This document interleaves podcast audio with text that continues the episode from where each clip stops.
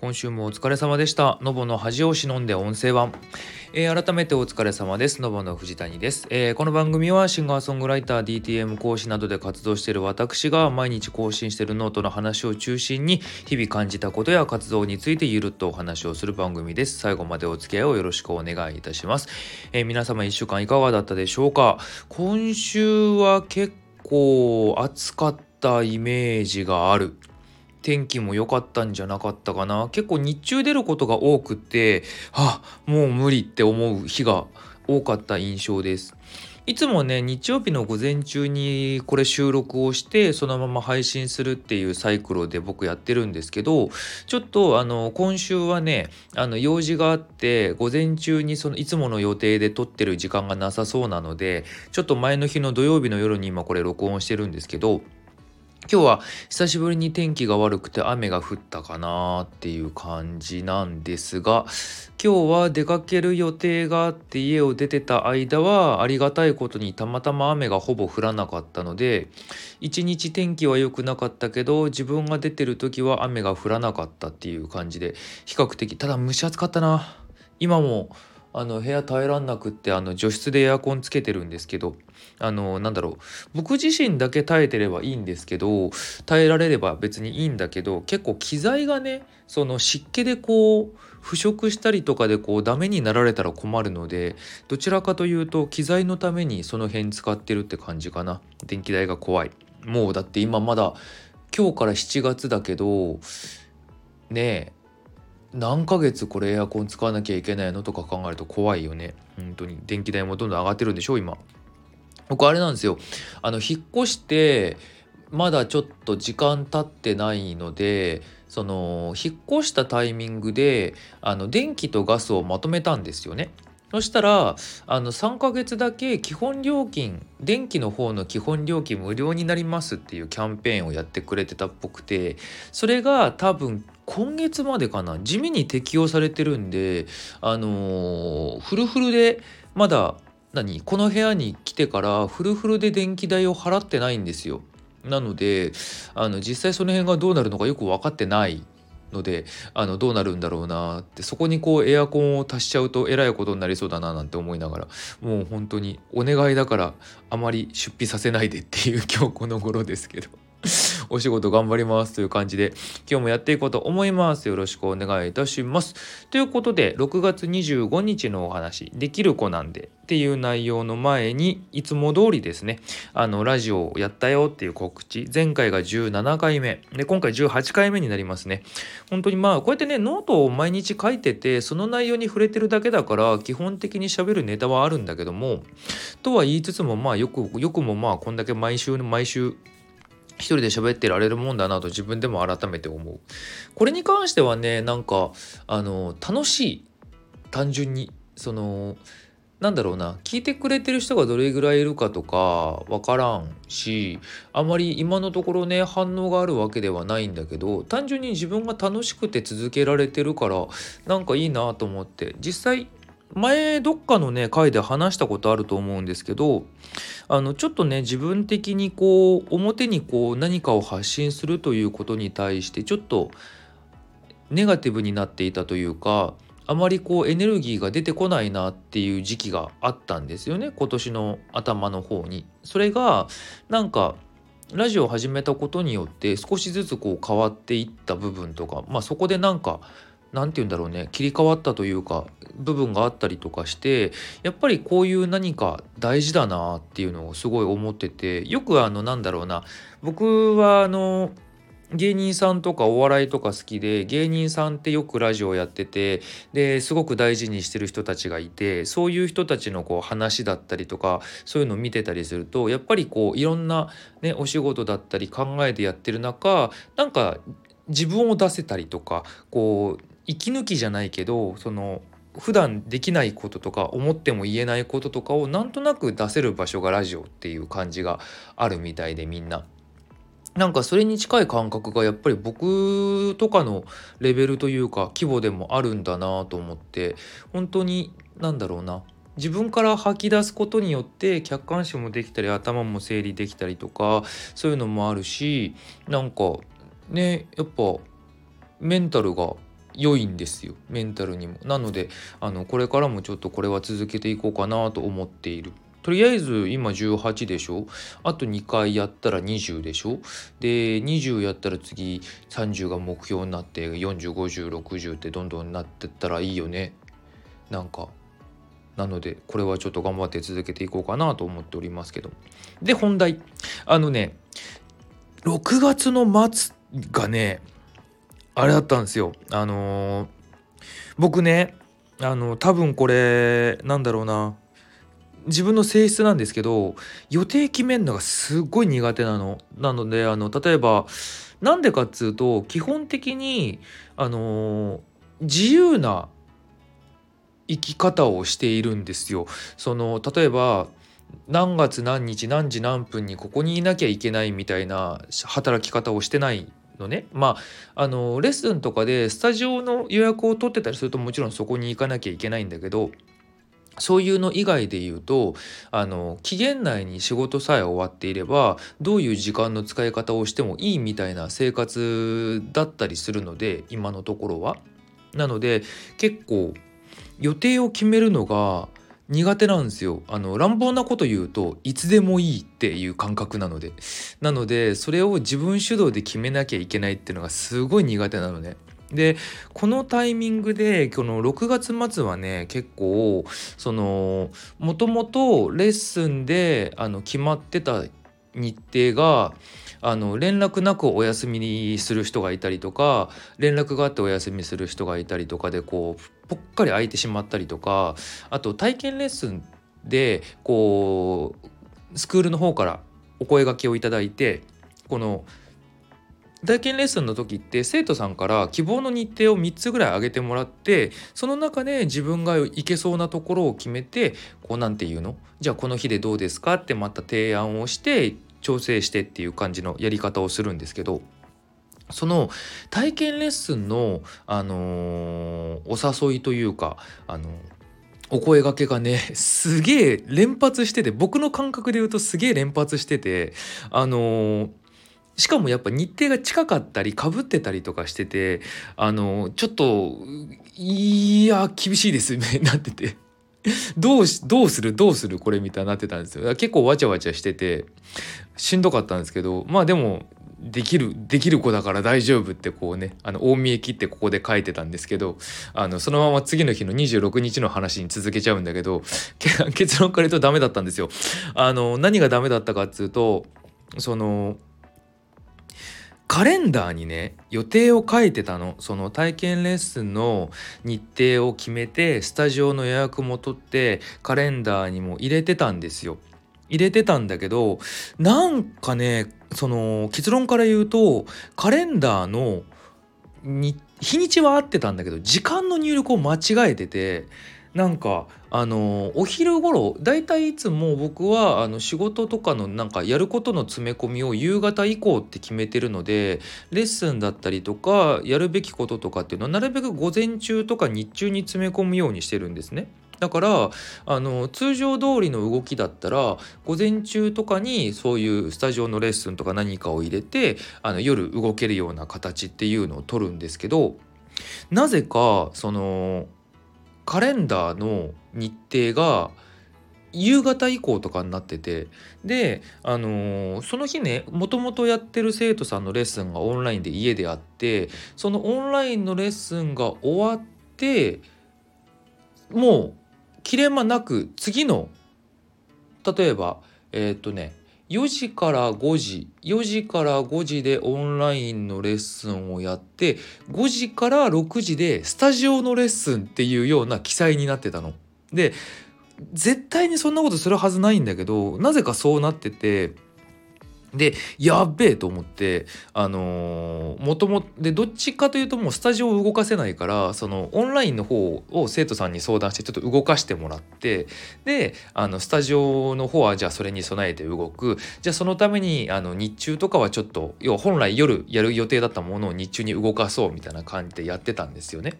そしたらあのー、日中にスクールの方とかから連絡が来て「あのレッスンって行ってますか?」って言われて「え？っ?」と思ってカレンダー見たら時間間違ってんだけどあのカレンダー以外にも一応何？記録を残してたから本当だったらそっちも全部確認してから動くべきだったんだけどもうその時俺テンパっちゃってたからそのやべえってなって動いちゃってたんだけど結局昼間のそのレッスンを飛ばしてしまったんですよ僕の方でその勘違いで。でだから、えーと、本来行くべきはずのレッスンも行け体験レッスンも行けてないしあの時間を動かす必要のなかったレッスンもわざわざ動かしてもらっちゃってるしいつも通り夕方以降にできるはずだったものを無理くり昼間に詰め込んでるから進捗もあまり良くないしみたいなもうね一日がぐっちゃぐちゃになっちゃってて本当にねこのスケジュール管理が苦手すぎ苦手っていうかそのうんまあ苦手なんだろうね。過ぎてなんかうわーってなっちゃって。でもうダメだってなってこの日にその何て言うのもう一人別件で体験レッスンのご連絡が来ていて日程を上げなきゃいけなかったんですよ。でもともともらってた日程がもう無理だったんでちょっとそれ以降の日程で確認して連絡しますって一回保留にしてもらってたんですけど時間もかかりすぎちゃうしちょっとキャパオーバーだなと思ってまたミスるのが怖かったからすいませんちょっとやっぱ今キャパ超えてるんでこれあのごめんなさい辞退しますって辞退させてもらって。でそんなわちゃわちゃしてる間に1個体験レッスンのあの日程をカレンダーに入れ忘れたことが発覚してなのであのそれがこのなんだろうな、えーと、この日のこのミスが起きてなければ別の日にやっぱり同じような事件が起きてたっていうまあ事件起きない方がいいに越したことはないんだけどなんか今起きるか後で起きるかみたいなことがこの時にはもうすでに起きてて地雷が埋まってて本当に大変なことになってましたっていう やつ。できない子でした。辛かった。そう。その何？あの記載漏れしてた体験レッスンが明日なんですけど。で明日の朝早い早いというか、まあ、比較的早めの時間に動かなきゃいけないからってって今これ土曜の夜に撮ってるっていう流れでした。はい。っていう感じ。次。6月の27日。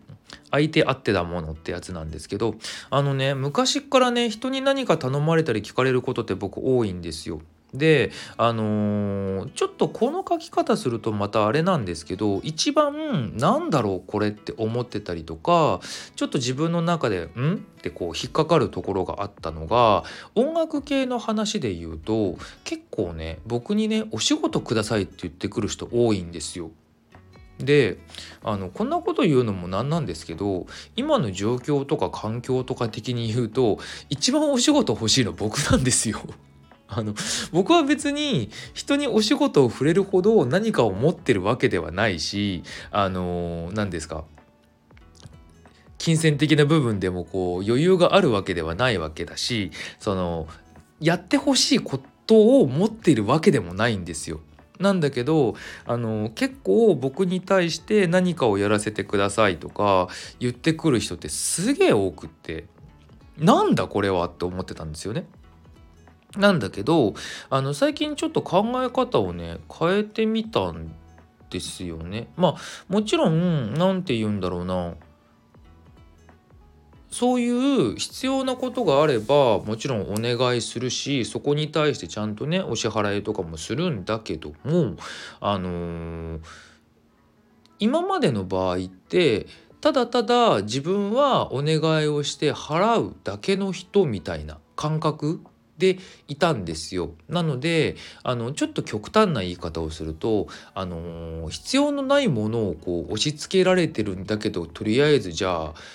しょうがないからお金出しときますかみたいな感覚であのやってしまっていることも実際なくはなかったしあのそういうあくまで自分は払うだけの人みたいな考え方をしてしまった時があったんですけど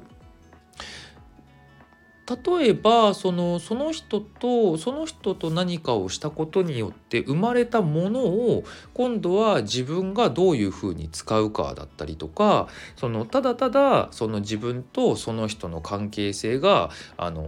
お願いする人される人だけじゃなくてその一緒に何かをするっていうことで生み出すための別の形を提案するだったりとかそういうなんだろうな。ただ何かをお願いするまあ同じこと何度も言ってんだけどさあのだけじゃなくって本当そのその形をいかに発展させるかっていうことを考えた方が幸せだしそういう面で人と触れていくと自分がやりたいことを実現させるためにできるような人たちが周りにたくさんできるんじゃないかなっていうのをふと思ったんだよね。結局こうお声がけいただけるっていうことはそれだけなんだろうな僕に対してそういう何かがありそうっていう目線で見てる方がいるっていうことなのでそこに対して「ないよないよ」ってこうなんだろう突っぱねたりとか閉ざしたりとかしちゃうっていうのはいざ必要になった時時にそういう人たちがいないっていう状況を作ってしまうわけだよなと思って。で考えたらあのそういう人たちと何かできるような環境を作るとかそういう人たちと自分とがウィンウィンになれるようなものっていうのをあの考えるきっかけとして使わせてもらうというか風にした方が幸せだなとか場合によってはあの逆の提案とかでこういうそれだとこういうことをした方がいいよねでそうするとあの僕の方にもこういうことをお願いしなきゃいけなくなるんだけどどうですかね？っていうお話をするってするとあのなん対等じゃないけどそのちゃんとお話し合いしてるっていう風になるよねと思って。なのでその辺をねちょっと考えていくといいのかなとか。例えばあとは何か紹介するってなった時にあのそのままねするって紹介できる人ももちろんいるしちょっとそうじゃない場合例えば条件とかによって状況とか条件とかによってはあの間に入らせてもらうよ。でその代わりちょっとだけあのお気持ちくださいねみたいなやり方とかももちろんありだしなんか今までは単純にこうなんだろうな自己犠牲じゃないけど完全にこうただただこう動く。間に入って動くだけの人みたいなとかその何もあまり考えない状態でやってしまっていたんだけどものによってその辺をちゃんと大人になってシビアにじゃないけどこう線を引くところは引くとかあの開くところは開くっていうことをやってていかないといかんのだなとか逆にそれができるようになるともうちょっと自分のできることが広がるなっていうのを思ったっていうところなんですよね。なのでそういうことをね考えていた私今日この頃。うん、結局相手があってのものだし相手から見える自分っていうものをどう使うかっていうことを考えたっていうお話かな。まとめると。っていう感じでございました。次。6月の28日、えー、最後まで立てたら勝ちよってやつなんですけど。あのー、すごいね元も子もない話なんですけど、あのー、うまくいくためにどうしたらよいか。うまくいくまでやめないことっていう。ふと。あのたまにねあのテレビだったりとか何か媒体を見ていていろんな例えばアイドルさんとか芸人さんもそうだけどいろんな人のね、あのインタビューとかお話を聞く機会とかをテレビで見てたりするとさあのオーディションとか例えばオーディションとかねああいうのを受けた時にこう何十社も何百社も受けてあの応募しまくったんですって言ってる人って結構いるんですよね。それってどういうことかってあのオーディション合格するにはどうしたらいいか合格するまで受け続けるみたいなことじゃないですか。なのでその何かをね達成させるためには達成するまでやめないっていうことしかないなって改めて思ったんですよね。なのでまあもちろんなんだろうなただただやり続けるだけじゃなくってやった上で検証をして変更をしてみたいなことは当然しなきゃいけないんだけど結局そういうのをしつつ続けるっていうことがあの一番だしそれ以外ってやっぱないんだよなって思ってっていうのをなんか自分にね対して言い聞かせてたかなっていう感じ何かっつうと、まあ、この後ちょっと話がつながってくんですけど久しぶりに僕ちょっと歌物リリースするんですよ。であのそういうのをねこう作る時にこういろいろ考えててあのそこに至ったっていう感じ。ちょっとこの後で話すからざっくりしちゃう。次に行っちゃう。っていう感じでございます。で僕がね昔から言ってるのがあってそのやめない？やめる？やめたら終わりっていうのがやっぱずっとあって。あの本当にどんなに才能があったりとか、あの実力があったとしてもやめてしまったらそこで終わりじゃないですか。例えば僕は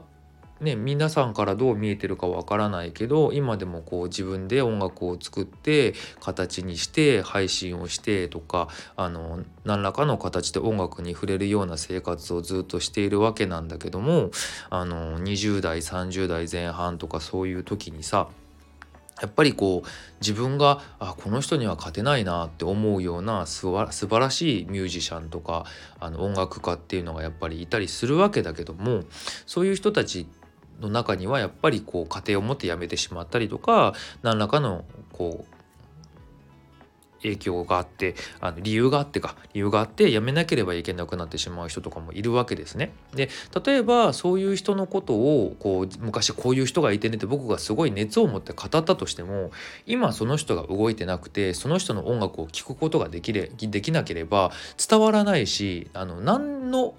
あのちょっと言葉を選ぶんだけど何の価値もないっていう形になってしまうわけじゃないですかだって存在してないから。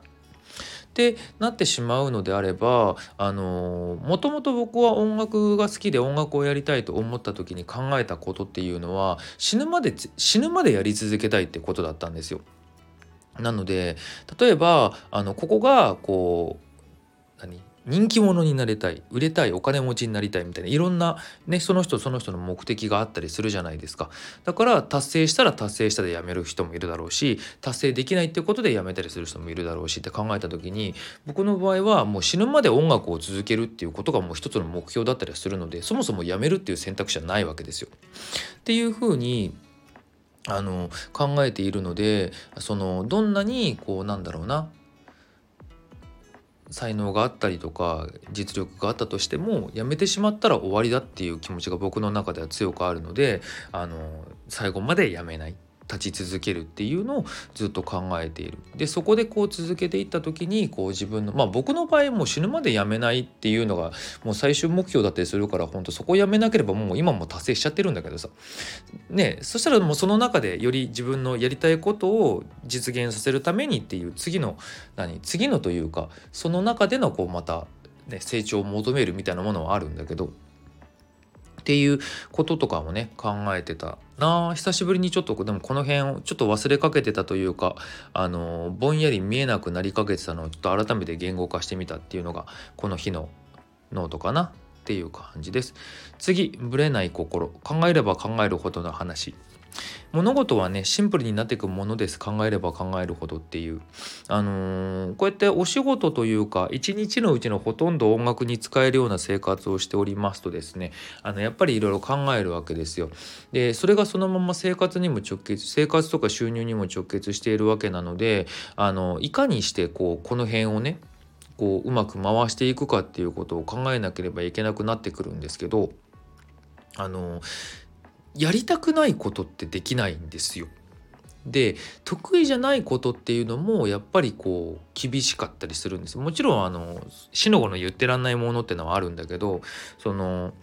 いわゆる勤め人じゃなくって自分のスキルとかをお金に変えて生きていくみたいなこう無所属で生きていく人間ってそのそのもの自体をすごく好きでやり続けることが苦ではなくてさらにそのクオリティも高くてっていう人たちがそれぞれの分野で仕事をしてるわけですよ。なのでそこの中で本当はやりたくないけどとか、あの、得意ではないけどとか、あの、とりあえずしょうがないからみたいな形の温度感でやってたら絶対に勝てないのね。一部例外はあるかもだけど。なのでそう考えていくと自分の中のそれを見つけなければいけないんですよ。こうもう誰が何を言っても絶対にやめられないもの止められないもので自分がやりたくてしょうがないものみたいなものを探すってなった時にすごく物事ってシンプルにしていかなきゃいけないんですね。そこにデモとかだってはいらないというかあのデモとかだってを言って言えば言うほど今の話からブレていくので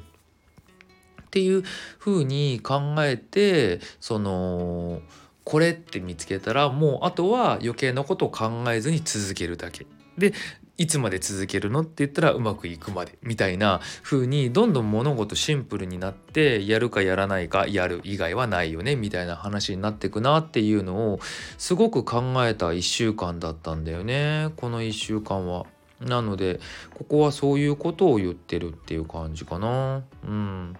あとは僕の場合は状況環境によって結構考えが変わってしまったりとかあのやっぱりこっちかもやっぱりなんかその時やるべきことみたいな考え方をする癖があってでそれがこう何かを継続させるというよりはやっぱりこっちかもってこう思ってしまうことが結構あったりするのであのね今言ってることが次どうなってるか 自分でもちょっと自信はないのだけどもただ何週かして今ここに来ているのでちょっと逆に今後はブレてる場合じゃねえぜっていうところはあるかなと思ってっていうので書いたのもあるかなこの日記に関しては。っていう感じでございます。次6月の30日のお話。息苦しいのってやつなんですけどあのー、前からねちょいちょい書いたこともあるしねあのー、ずっと感じてることなんですけどこのインターネットト文化になってからなんですがあのいろんなレコメンド系あるじゃないですかそれこそあの一昔前のアマゾンのお買い物とかで行った時にさおすすめの商品みたいなので関連商品がやたら表示されるとかさあの今回は Spotify のことで触れたんだけどさ Spotify でさプレイリストが結構質が高いなと思ってあの重宝して聞いてるわけですよ。まあ、今でも聞いてんだけどさ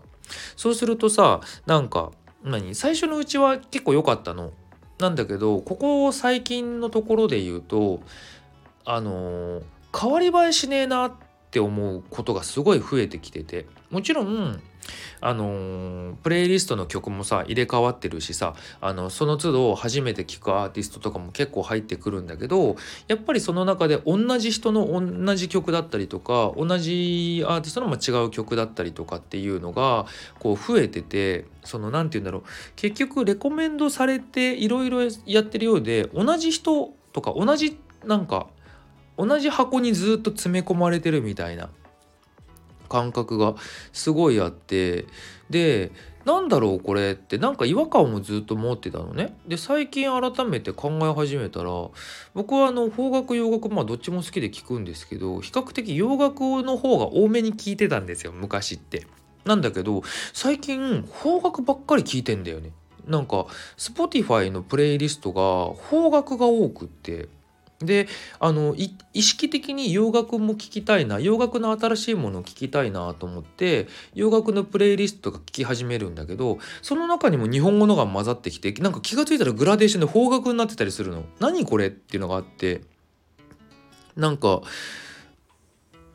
一時始めたばっかよりもなんかどんどん狭まっている気が最近しててしんどいんだよね と思って。あの、まあ、自分でプレイリストを変えたりとかさあのそもそも何？気になったアーティスト掘っていきゃいいだけの話なんだけどちょっとその前の段階のところで出てきた不満を書いただけなんだけどね。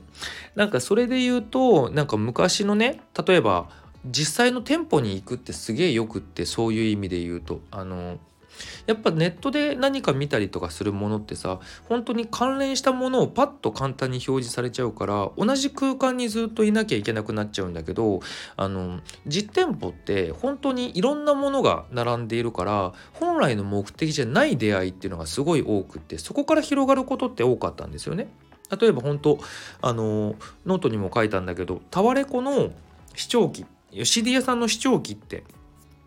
大小あるんですけど小さいのでも例えば3つのあの違うジャンルのアーティストの写真あ CD が入っててボタン123を選ぶとそれぞれが流れるとかあのタワレコとかだとそれこそ20個ぐらいとかあってさその本当にロックからエレクトロからポップからアイドルからみたいなのが全部その時のリリースのこう注目のやつが並んでるみたいになってたりとかすると本当にあの自分がね好きなアーティストが例えばいつも買ってたりする人たちが1番に入ってたとしたら1番聞くじゃないですか。ああまあこの人はそもそも買うって決めてるからこんなもんでいいよねっつって1曲目2曲目ぐらい聞いてさその後さ2番目とか聞いてさ2番目の人あこんな感じか3番目ってこう順番に聞いててさあこれもいいじゃんと思って結局なんか本来買いに行く予定じゃなかったものとかもさ手に取って買ったりとかしてたわけ。そういうなんか本当に意図しない出会いこの「お」っていう出会いは正直少ないなと思っちゃって。ってなってくるとなんかまたそういうことをやらなきゃなって思ったのそのこの後話すリリースの話にもつながってくるんだけどやっぱりこう曲をねどんどん作っていきたいっていう今気持ちが返ってきたんですよ。ってなってくるとやっぱりこういろんなものを取り入れて聞いてアウトプットしてってしたいっていう時にちょっと今自分がやってる例えば音楽を聴くっていうのにインプットとして弱いなというかあのこういうことじゃないんだよっていうこう不満というかがちょっと欲が出てきてちょっとそれを考えた時に今までの音楽の聴き方今の音楽の聴き方っていうのがちょっとマッチしてないなっていうのをすごい感じてそういう意味でもっと積極的に掘りに行くというか触れに行くというかことをしなきゃなとかしたいなっていう風になったっていうのがこの日の日記ですね。はい。次。7月1日。時期的には良いかなと。これまああの本当にこれ録音するちょっと前に書いた今日のやつなんですけどあのリリースしますと。あの本当にあの今年の頭ぐらいに年末から年始にかけてローファイ系のインストはちょっとポンポンポンって毎月のようにリリースしてたんですけどあの歌物については1年ぶりですって前回の歌物「イノセンス」っていう曲をリリースしたのが8月だったんですよ。今日確認してみたら。だから本当に1年ぶりになっちゃうんですけど歌物をねあの久しぶりにリリースしようかなと思って。ちょっとね悩んでた時期だったんですよね。その例えば僕は歌物の曲とインストの曲といろいろリリースをしていたんです。であの例えばサブスクのこの何て言うんだっけ？レポート？その再生これだけされたよ？みたいなレポートとかを見てるとインストの方が結構回ることが多くって歌物より。まあインストの場合ってあの国関係なく聴けるからっていうのもあるかもしれないんだけどっていうのがあったからあのー、まあそれとかちょっと自分の喉の状態とかあのライブ活動あんまりできてないよねとかいろいろなことを考えてちょっとあの歌物をやれるやろうと思うテンションになれなかったのね。なのでそのインストをちょっと重点的にやろうと思ってやってたんですけどそのさっきの話に戻るんだけどさこのやりたいことをシンプルにシンプルに考えていくってした時にやっぱり歌物をやりたいっていう気持ちが変わらないんだよね。自分が歌いたいっていうのもあるしこう自分がじゃない人が歌うにしてあの歌うにしてもその BGM 的な歌のない音楽よりは歌のある音楽の方が僕はやっぱ書いてて楽しいしそういうのが作りたいっていう気持ちがすごい強くって。であのちょっと前からこう何？前に作って作りかけだったこう歌物をちょこちょこ形にするみたいな作業はしてたんだけどその具体的にじゃあいつ出そうとかどういう形で出そうとかっていうところを決めないでふわっとしてたのね。なんだけどやっぱりふわっとしてるとふわっとしてるからさその進まないわけですよ。なのでもう自分でここって決めて動いていかないとあの動く始まらないし逆にそうやって自分を何鼓舞しない鼓舞してくれる人なんか周りにいないからさ自分でやっていくしかないなってふと思ってあのリリースをするっていうことを決めたんですよね。でそれでパッとまとめて配信の登録を今日してあのっていう形になったんだけど。うんとね、本当はねあの毎毎回なんですけど僕はあの水曜日にリリースするっていうのをなんか決めていてもともとなんだっけなあの CD とかの時にあのメジャーの人たちってあれ水曜日にリリースするんだよねその多分ねあのオリコンとかそういう集計とかの関係で水曜日が都合がいいんだと思うんだけどなんかそういうののなんか習わしになんとなく僕も従いたくってその水曜日にリリースするって決めててであの7月のね19にリリースしようと思ってたんですよ。そしたらあの僕が使ってるその配信の業者というかあのプラットフォームが多分ね夏季休暇が入るんだよね。であの最短でも22日リリースにしかできなくってで22日って水曜日じゃないのでじゃあそのそれ以降の水曜日いつだと思ったら7月26になったのでその予定より1週間ずれちゃったんですけどあのリリースをするっていうことにしました。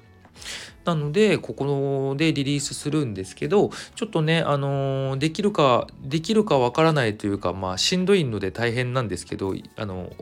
なのであの黙ってようかと思ったんですけどあの表に出すことによってちょっと自分に圧をかけていこうかなと思うんですがあの2ヶ月おきにねちょっとリリースをしてみようかなと思ってて。いつまで続くかわからんのだけどとりあえずその歌物をまあ、今の仕事をしながらこうしっかり作り込んで、あのー、ある程度負担なくっていうところで言うと今の自分だと2ヶ月1曲がいいのかなと思いながらっていうので。